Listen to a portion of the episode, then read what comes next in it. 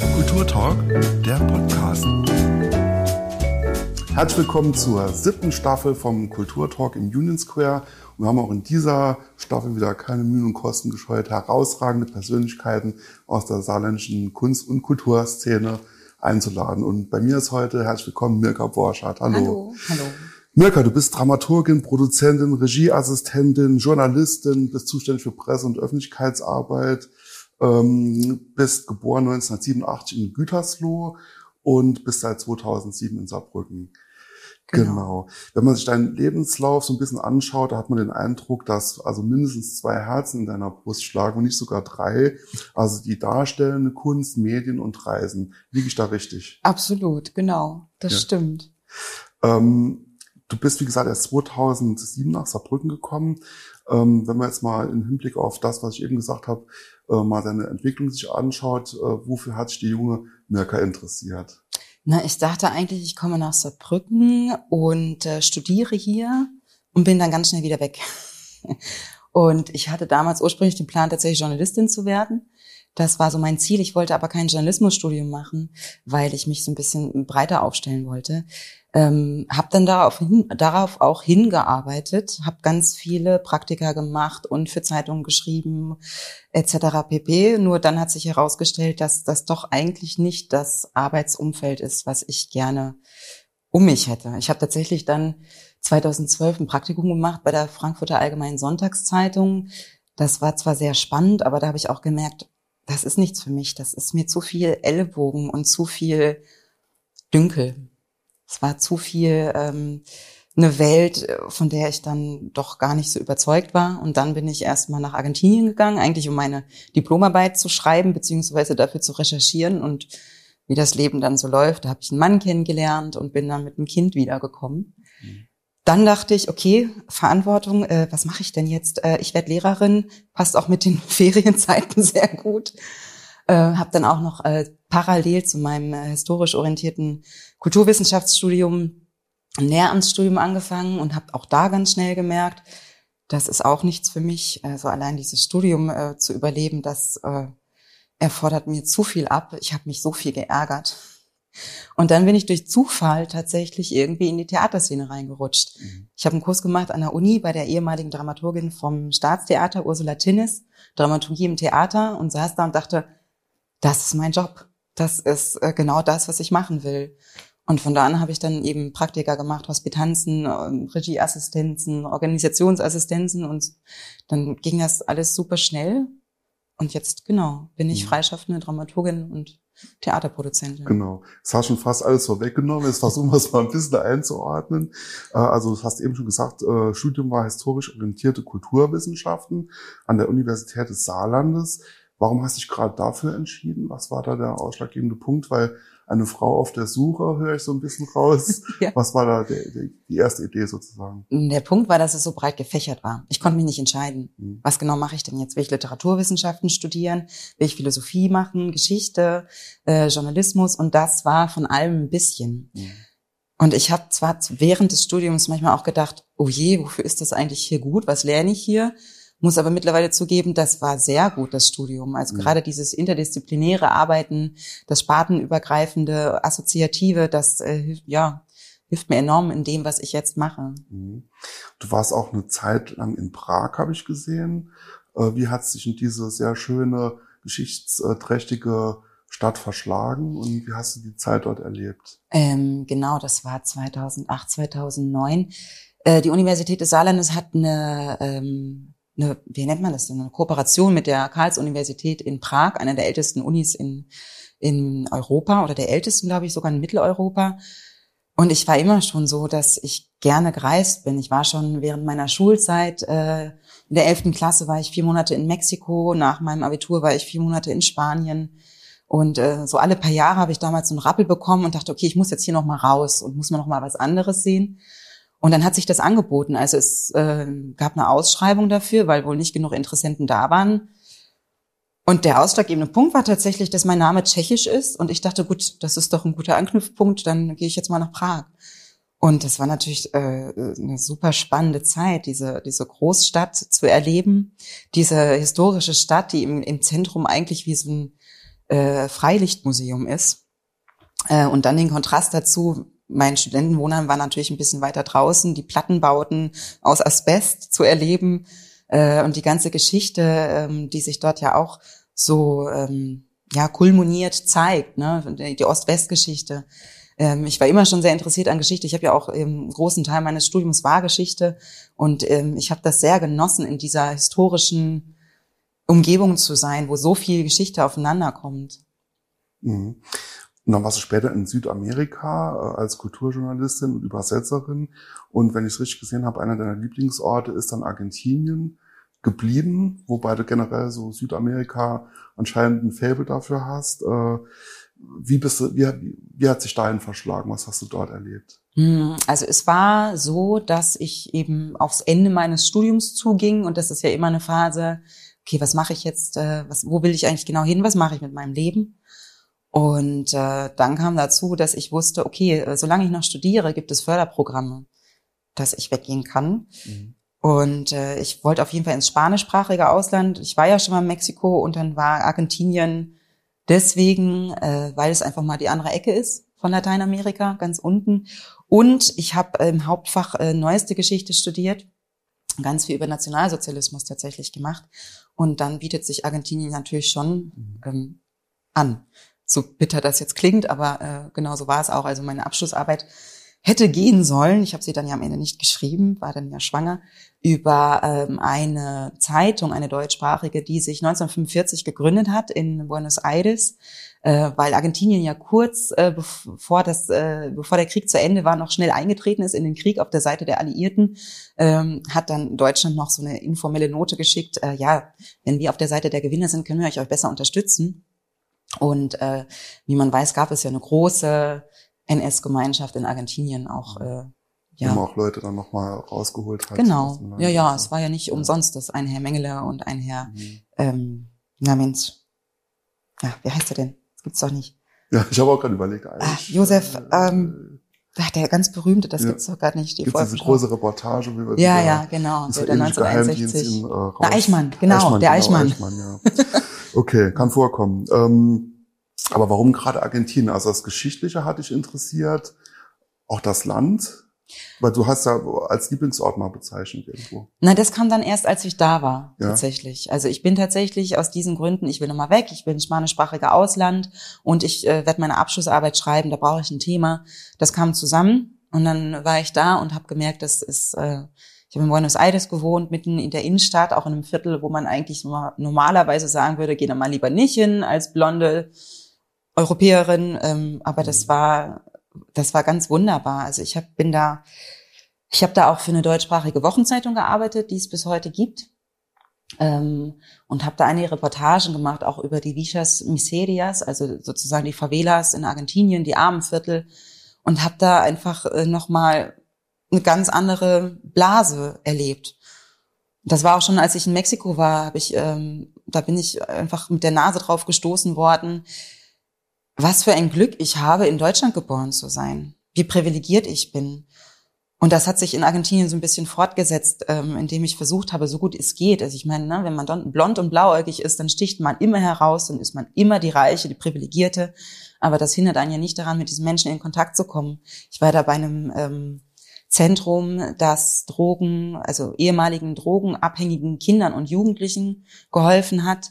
Und allein mit solchen Menschen in Kontakt zu kommen, sowas hat mich immer schon interessiert. Und wie du eben sagtest, ne, zwei Herzen in meiner Brust, also das Journalistische, das, das Investigative, das interessiert mich ungemein. Mhm. Und das habe ich da gefunden. Und ich habe ganz tolle Menschen gefunden. Und ähm, ja, einfach diese Atmosphäre dort in Buenos Aires, wo ja auch so viele Gegensätze zusammenkommen.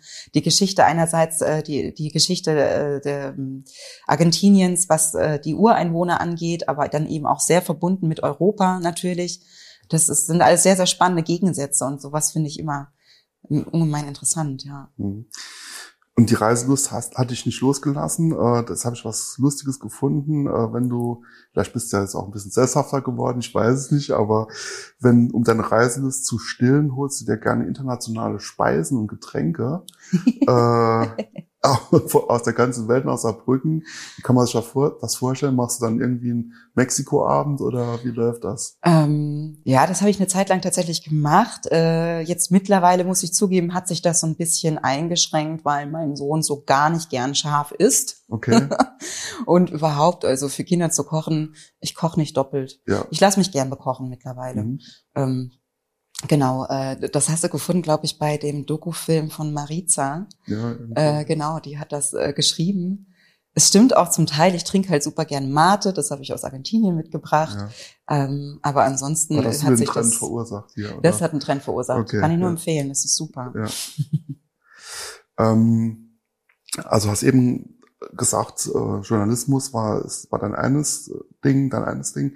Du hast bei der Saarbrücker Zeitung auch gearbeitet, bei den Saarbrücker Heften, bei der Frankfurter Allgemeinen Zeitung. Da bist du eben so ein bisschen drüber galoppiert. Irgendwann war dann Theater da. Genau. Ähm, das ist ja schon irgendwie dann was anderes, sage ich mal. Ne? Also du hast eben kurz er- erläutert, aber wie, wie ist diese Leidenschaft dann plötzlich in Anführungszeichen entstanden? Das ging ganz schnell. Also wie gesagt, ne, ich kam aus Argentinien wieder, war dann plötzlich alleinerziehend, hatte ein Kind und äh, habe dann gedacht, ich werde jetzt Lehrerin, weil irgendwas muss ich ja machen, um Geld zu verdienen und äh, das auch irgendwie mit der Zeit zu vereinbaren. Es ist ja gar nicht so einfach.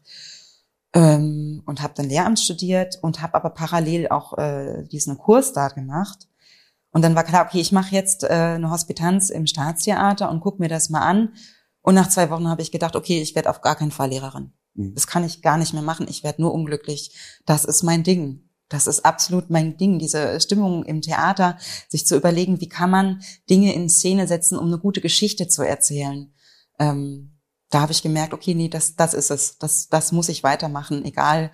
Against all odds macht man, also das ist natürlich nichts, was man jetzt mal so eben also eigentlich könnte man meinen, es ist nichts, was man mal so eben entscheidet, wenn man alleinerziehend ist mit einem kleinen Kind, äh, im Theater zu arbeiten. Das sind unmögliche Arbeitszeiten eigentlich. Aber ich habe gemerkt, nee, das ist das, wofür ich brenne, das ist meine Mhm. Leidenschaft. Ich muss das machen. Und das hat auch irgendwie funktioniert. Mhm. Ja. Also hast dann doch irgendwann gefunden, manche suchen ihr ganzes Leben lang. Genau. Ähm, und du warst dann wirklich tatsächlich sehr aktiv ähm, in ganz vielen, ganz vielen Projekten, da kann man vielleicht gleich nochmal drauf kommen. Und bist jetzt mittlerweile Vorstandsmitglied oder Vorstand, Vorstandsmitglied. Vorstandsmitglied im äh, Netzwerk Freie Szene Saar. Vielleicht kannst du mal kurz für alle, die das nicht kennen, äh, sagen, was das ist. Es wird ja oft mit der freien Szene verwechselt, aber es ist was anderes. Nee, ist was anderes. Es ist tatsächlich äh, nicht die komplette freie Szene im Saarland, aber doch ein Großteil. Ähm, und zwar ist es ein Zusammenschluss von freischaffenden Künstlerinnen und Künstlern, ähm, die im entferntesten Sinne darstellend sind. Es ist nicht nur Schauspiel, es ist auch Tanzperformance, Musikperformance, Klangkunst, eben alles, was auftritt. Ähm, und wir sind so ungefähr 60 Mitglieder. Und äh, unser Job als Vorstand oder als Netzwerk Freie Szene Saar ist tatsächlich die Interessensvertretung. Wir sind Mhm. das Bindeglied zwischen unseren Mitgliedern und äh, Veranstaltern, der Politik natürlich auch ganz, ganz eng um, und versuchen hier die Interessen der freien Szene äh, voranzubringen. Und das geht gerade tatsächlich äh, sehr gut voran. Seit Mhm. einem Jahr ungefähr ähm, machen wir ganz viele Projekte. Gut, da hat auch Corona geholfen, hatten wir auf einmal alle Zeit, ganz pragmatisch gesehen. Ne? Mhm. Sonst sind wir auch an unseren eigenen Projekten, die sind dann flach gefallen. Und dann ging es darum, okay, wie können wir uns weiter professionalisieren, wie können wir uns hier voranbringen. Es ist nicht äh, ganz freie Szene, aber es ist doch ein Großteil. Mhm. Ich habe ja eben schon kurz vorher erzählt, wir hatten ja gestern die Eröffnungsfeier von unserem ersten kollektiven Festival, dem Freistil-Festival in Weltkulturerbe Völklinger Hütte. Und das war, glaube ich, jetzt ein Meilenstein. Ich bin immer noch total beseelt. Es war ein wunderschöner Abend gestern. Und ich glaube, das ist ein Startschuss zu ganz vielen neuen Projekten, Kooperationen und Netzwerken. Und ich Mhm. glaube, dass wir da noch ganz viel weiteres machen werden. Für unsere Zuschauer, wir zeichnen jetzt gerade Ende Juni auf. Mhm. Vielleicht kannst du mal kurz erzählen, also das wird dann vorbei sein, wenn wir das senden, was passiert bei dem Freispielfestival. Also das Freistil-Festival ist tatsächlich das erste Festival, das äh, unsere Mitglieder alle kollektiv versammelt und zum ersten Mal die gesamte Bandbreite von dem, wofür wir eigentlich stehen, präsentiert einem Publikum. Das gab es in dieser Form noch nie, das ist historisch. Und wir zeigen einfach unsere Produktion. Die in den letzten Jahren entstanden sind. Es sind auch ganz viele neue dabei, die extra für dieses Festival sozusagen äh, inszeniert worden sind. Und das geht über Kindertheater, äh, Klangkunst, Tanzperformance, Musikperformance, Theaterstücke, Stückentwicklungen. Ähm, habe ich was vergessen? Bestimmt habe ich noch was vergessen. Äh, Storytelling, Lesungen. Also wirklich alles, was, was das Netzwerk Freie Szene repräsentiert, ist dort versammelt zum ersten Mal. Mhm. Ähm, du hast gerade gesagt, also ihr wart oder du, ihr, ihr wart auf jeden Fall nicht inaktiv während der Corona-Zeit, sondern habt die Zeit genutzt. Du hast mal in einem Interview gesagt, dass man ähm, das auch nutzen kann zum Aufbrechen alter Strukturen und neuen Raum für neue Möglichkeiten zu schaffen. Ähm, was hast du damit genau gemeint? Was ist davon eingetreten und was wird noch oder was wird bleiben sozusagen oder fallen wir, wenn diese Corona-Zeit vorbei ist, in den alten Trott zurück? Nein, auf gar keinen Fall. Das glaube ich nicht. Also das ist natürlich jetzt auch ganz viel Hoffnung dabei, aber ich glaube es auch wirklich nicht. Ähm, naja, ganz konkret beispielsweise unser Freistilfestival ähm, ist dadurch entstanden, dass die äh, Kultusministerin Frau Christine Streichert-Clivaux ähm, letztes Jahr im Sommer einen ersten Kulturgipfel veranstaltet hat, zu dem sie eingeladen hat. Wir haben zuerst gedacht, okay, ein weiterer Gipfel, hm, hm, was soll da, was wird das werden? Und dann ist da ganz viel Positives draus entstanden, weil tatsächlich mal äh, die Akteure der Kulturszene im Saarland versammelt waren und man auch mal gesehen hat, wer ist denn da eigentlich noch alles? Und Corona hat ja eben dazu geführt, man kann den alten Trott nicht weiterfahren, alles anders, alles auf Null. Wie machen wir weiter? Und dementsprechend haben sich da neue Kooperationen gebildet, wie jetzt beispielsweise für unser Freistilfestival mit dem Weltkulturerbe Völklinger Hütte. Und ich glaube nicht, dass das damit, äh, dass das jetzt eine Eintagsfliege war. Ich glaube, das wird weitergehen. Und das ist natürlich für uns, für die freie Szene, für das Netzwerk, äh, die wir keine eigene Spielstätte haben, ungemein wichtig, dass wir einen Raum haben. Und das haben wir nun zum ersten Mal dank dem äh, Generaldirektor Dr. Ralf Ball, der gesagt hat, okay, wenn ich was hab, dann ist das Raum, passt doch zusammen. Und ich glaube, das wird nicht äh, aufhören. Und es ist auch nicht das Einzige. Wir sind gerade in der Planung für ein weiteres, größeres Projekt. Das nennt sich Plop. Und zwar ist das äh, in Kooperation mit ganz vielen verschiedenen Kulturinstitutionen im Saarland, dem Historischen Museum Saar, der Modernen Galerie, der Stadtgalerie, aber nicht nur in Saarbrücken, sondern wir sind auch in Saarlouis, im Museum Ludwig, wir sind in der Städtischen Galerie Neuenkirchen, hoffentlich. Steht noch nicht ganz fest, ob es klappt, ich würde es mir sehr wünschen. Äh, und eben im Weltkulturerbe auch nochmal. Und äh, wir ploppen da auf für einen Tag, bespielen diese Institution mit kleinen Interventionen einen Tag lang und sind dann wieder weg. Das ist unser nächstes äh, Projekt. Und auch das ist entstanden dank dieses Kulturgipfels, der ja auch nur dank Corona sozusagen überhaupt veranstaltet wurde. Mhm. Und ich glaube nicht, dass das danach weg sein wird. Ich glaube, das ist hier gerade tatsächlich für uns äh, eine Zeit, in der, in der es sprießt. Ja. Mhm. Okay, also dann doch hat es doch eine gewisse Dynamik gehabt und ähm, es bleibt auch was übrig und neue Projekte entstehen, die hoffentlich auch nachhaltig sind. Ganz genau. Ein weiteres Projekt, welches ebenfalls groß, für großes Aufsehen gesorgt hat, war äh, quasi live. Da hast du auch mitgearbeitet als Produzentin, glaube ich. Ähm, da eigentlich die gleiche Frage. Ähm, ich sag mal so, finanziell hat sich das wohl nicht so gelohnt, weil man hat ja auch versucht, mit Spenden äh, Geld zu generieren. Wird davon irgendwas bleiben oder war das jetzt wirklich auch nur eine Übergangsgeschichte? Da bin ich mal gespannt. Ich hoffe natürlich, dass es bleibt und also ich glaube auch nicht, dass sowas äh, völlig folgenlos passiert, sage mhm. ich mal. Ne? Das ist tatsächlich äh, sehr spontan entstanden. Am 13. März 2020 kam die Nachricht, ab dem 16. März ist Lockdown. Am 16. März saßen wir bei uns im Hof und äh, der Finn Töte, ein Freund von mir, der auch bei Reservoir ist, hatte die Idee, okay, auch weil er selber in der Band spielt und weil er ganz viele Bandfreunde hatte, äh, ähm, war dann klar, okay, alles fällt flach, alles mhm. fällt flach, keine Auftritte mehr, was machen wir? naja gut, wir sind, äh, wir sind Filmleute, das ist unser Metier, dann kann man das doch zusammenbringen. Und dann ging das ganz schnell. Ich glaube, zwei Wochen später hatten wir schon das erste Konzert und dann kam das irgendwie ins Rollen und wurde immer größer. Hat sich finanziell tatsächlich nicht gelohnt, weil Film ist einfach verdammt teuer. Es ist verdammt sehr teuer. aufwendige Produktion, also es war sehr es war wirklich High-End. Ne? ja, es war High-End Quality. Mhm. Ähm, Aber so für Reservoir und auch für die Menschen hier im Saarland, glaube ich, für das Publikum war das großartig, weil man mal gesehen hat, was hier eigentlich möglich ist. Mhm. Und ne, das Saarland ist ja immer so ein bisschen, okay, Provinz, äh, hier gibt's kein Geld. Ne? Die mhm. Filmszene, wie war das? Ich glaube, äh, 0,08 Cent pro Einwohner im Jahr hier an Filmförderung. Mhm. Wir sind Schlusslicht. Wir sind Schlusslicht in Deutschland. Und was die freie Szene angeht, ist das ja auch noch nicht viel besser, auch wenn es so langsam wird. Äh, und trotzdem ist was machbar. Und ich glaube, das hat quasi live gezeigt und das wird auch bleiben. Mhm. Okay. Du beobachtest auch die Szene in Luxemburg und Frankreich ganz äh, genau. Ähm, ähm, glaubst du, dass die möglichen Potenziale, die wir haben, was unsere Nachbarschaft angeht zu diesen Ländern, dass die ausgeschöpft werden? Äh, was, was kann man da noch besser tun? Ausgeschöpft ganz bestimmt noch nicht. Also ich mache gerade selber ähm, sozusagen, ja nicht privat, aber äh, produziere ich ein Theaterstück und mache dort auch die Dramaturgie. Linie 21 heißt das Stück. Das wird in einem Monat Premiere haben, am 23. Juli, in einem Lehrstand in Saarbrücken.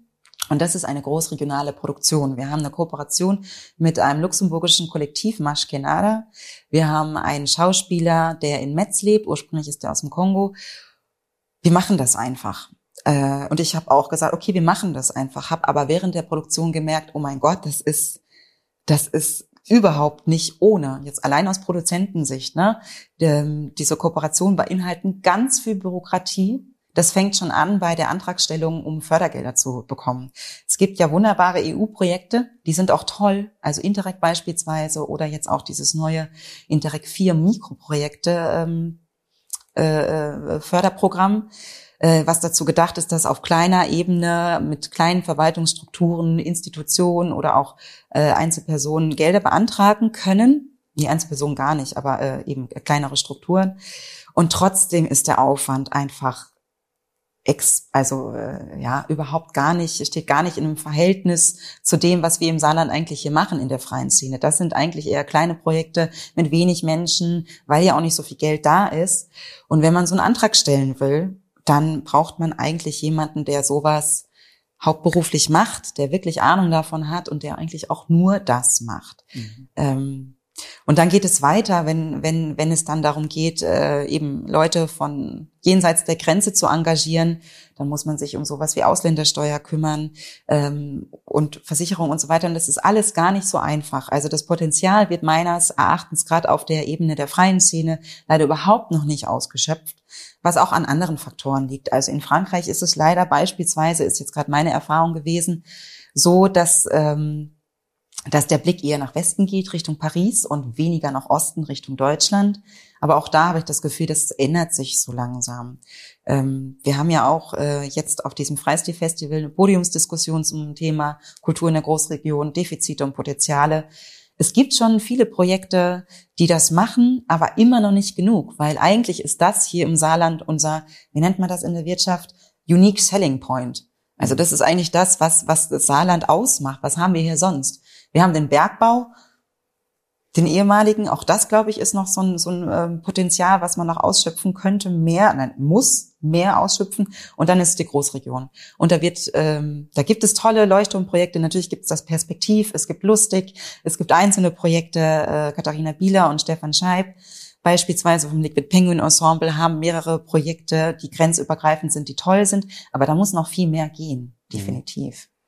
Also Potenziale gibt's noch, sagst du, und ähm, werden wir mal sehen, was da in den nächsten äh, Jahren noch passiert. Ähm, bei uns ist eine große Tradition, dass jeder Gast eine Sache, ein Ding, etwas mitbringt, was ihn inspiriert, was was bedeutet. Was hast du uns mitgebracht? Ich habe mein Tattoo mitgebracht. Das ja. war nicht so schwierig, ich konnte es nicht vergessen. Ähm, das ist was, ähm, was mich inspiriert, beziehungsweise was so ein wie nennt man das denn, äh, so ein, da möchte ich hin. Ne? Mhm. In allem, was ich mache, denn das sind die Wurzeln, die im Boden sind, die Wurzeln, die, die einen nähren, aber es wächst zur Sonne. Und beides zusammen finde ich eine super Kombination auf mich als Menschen persönlich. Das ist, äh, ich möchte meine, ich möchte Wurzeln schlagen und das Saarland ist jetzt äh, tatsächlich auch das nach 13, 14 Jahren, wo ich am Anfang dachte, okay, ich muss hier ganz schnell weg und mittlerweile denke ich, nein, ich will hier überhaupt gar nicht mehr weg. Mhm. Saarland ist wunderbar, ich liebe Saarbrücken, ich bin total froh, dass mein Sohn hier aufwächst, in diesem schönen ähm, in dieser schönen Region mit so vielen schönen Menschen um sich herum. Und es ist aber auch für meine Arbeit das, äh, was mich, äh, ne, also immer mal wieder, wenn es schwierig wird, okay, Luft holen, Wurzeln in den Boden und einfach zur Sonne wachsen. Alles wird gut. Ähm, äh, genau, wir brauchen, wir brauchen Wurzeln, wir brauchen auf jeden Fall Netzwerk, wir brauchen Menschen um uns herum und das gibt uns die Kraft, zur Sonne zu wachsen und einfach immer weiter zu wachsen und äh, genau, das ist das, was mich inspiriert. Ich habe mir das vor ungefähr 14 Jahren stechen lassen aus diesem, aus dieser Motivation heraus. Ich hatte, als ich klein war, gab es immer einen Baum bei uns in der Nähe auf dem Feld, zu dem ich immer dann gegangen bin, wenn ich mal alleine sein wollte. Ich hatte drei, ich habe drei Geschwister, Gott sei Dank. Bei uns war es immer laut zu Hause. Es gab immer viel Action. Das war auch toll. Und dann bin ich aber immer da mal hingegangen, wenn ich mal alleine sein wollte und habe immer gemerkt, so dieser Baum, das ist eigentlich was, ach, das, das ist äh, was, wo ich gern hin würde. So Bäume habe ich das Gefühl, die sind einfach sehr, sehr weise und die urteilen nicht. Die gucken sich ganz viel an, die sehen ganz viel in ihrem Leben. Sie nehmen es einfach so hin und das hätte ich gern mehr für mich. Ja, deswegen das Tattoo. Von Wurzeln, Bäumen und Sonnenschein. Ich danke dir, Mirka Borscher, für das nette Gespräch. Ich danke auch. Das war der Kulturtalk. Diese Folge gibt es auch zum Ansehen auf YouTube. Wir hören uns nächsten Mittwoch wieder zu einer neuen Folge.